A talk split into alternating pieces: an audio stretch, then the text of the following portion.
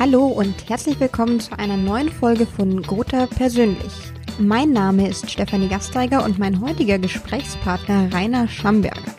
Schamberger ist Versicherungsmakler für das Handwerk, betreut also in seiner Zielgruppe Bäcker, Schornsteinfeger, Fleischer oder Elektriker. Im Interview spreche ich mit ihm über den kommenden Ausbildungsstart im September, Versicherungsschutz für Auszubildende und frage ihn, wie er seine eigene Azubi-Zeit in Erinnerung hat. Los geht's, viel Spaß!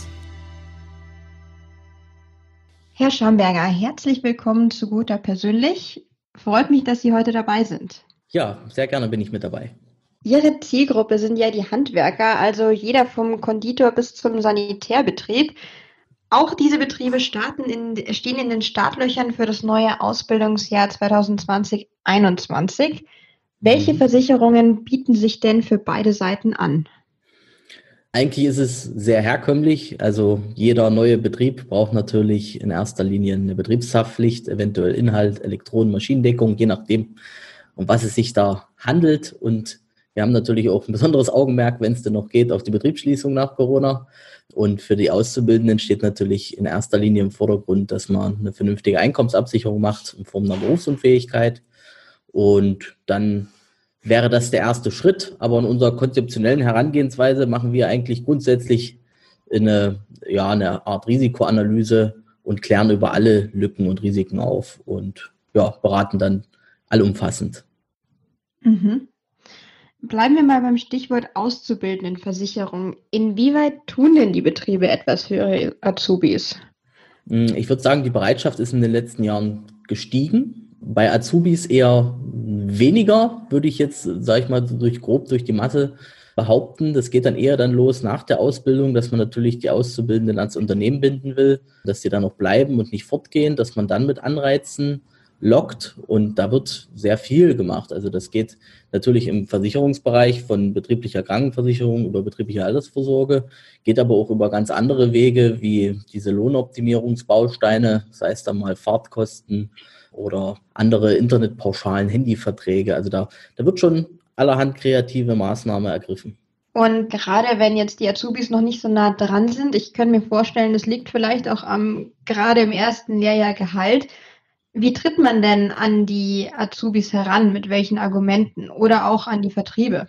Ähm, ja, die Betriebe, denke ich, muss man auf einer Art Unternehmensberatungssicht treffen, dass man sich einfach auf Augenhöhe trifft und nicht so sehr auf der Versicherung rumhackt, und sondern einfach auch ein bisschen langfristig Mitarbeiterbindung bespricht und natürlich auch das Ganze betriebswirtschaftlich betrachtet, dass es Sinn macht, das Geld in die Hand zu nehmen und auch Azubis irgendwo ein kleines Bonbon zu liefern. Und Auszubildende, ja, ist immer schwierig, weil das ist das erste Geld. Man freut mhm. sich, man kann mal was ausgeben. Und ja, also wir machen da relativ viel mit so einer Art Startverträge auch, dass man erstmal, sag ich mal, den mit kleinen Beiträgen den Azubi einfängt. Und später prüfen wir dann, ob es Sinn macht, den Startvertrag im BU-Bereich zum Beispiel behalten oder ob man das normal umstellt auf eine reine SBU, wenn die preiswerter ist.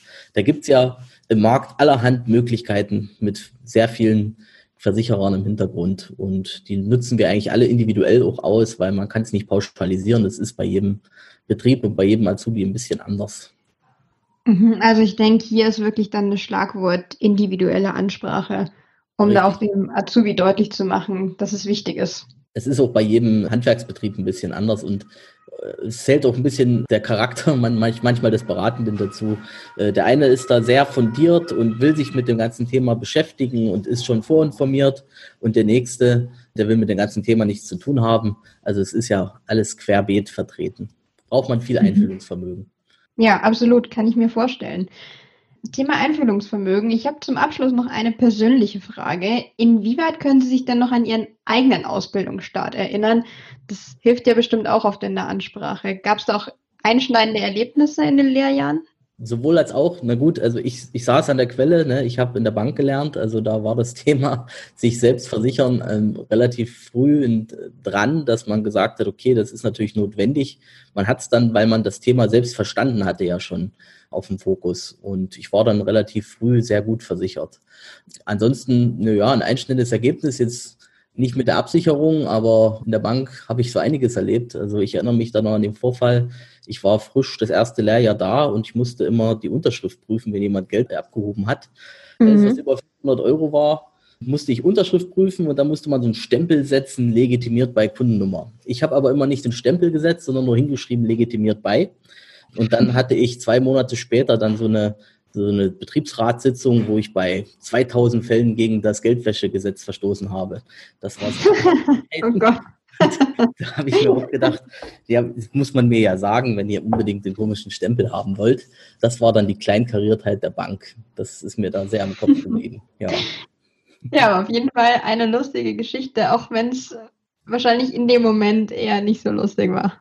Ja, das, es ging dann am Ende tatsächlich für die Ausbildungsleiterin schlecht aus, weil die Revision der Meinung war, kann der Azubi ja nicht wissen, hätten sie ja mal besser aufpassen müssen. Und hm. von der Seite aus war es für mich jetzt nicht negativ. Sehr gut. Also bleibt nur die gute Geschichte. Richtig, bleibt nur die gute Geschichte.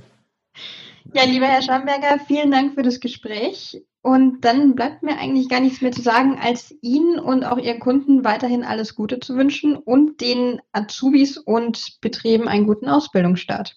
Ja, das sehe ich genauso.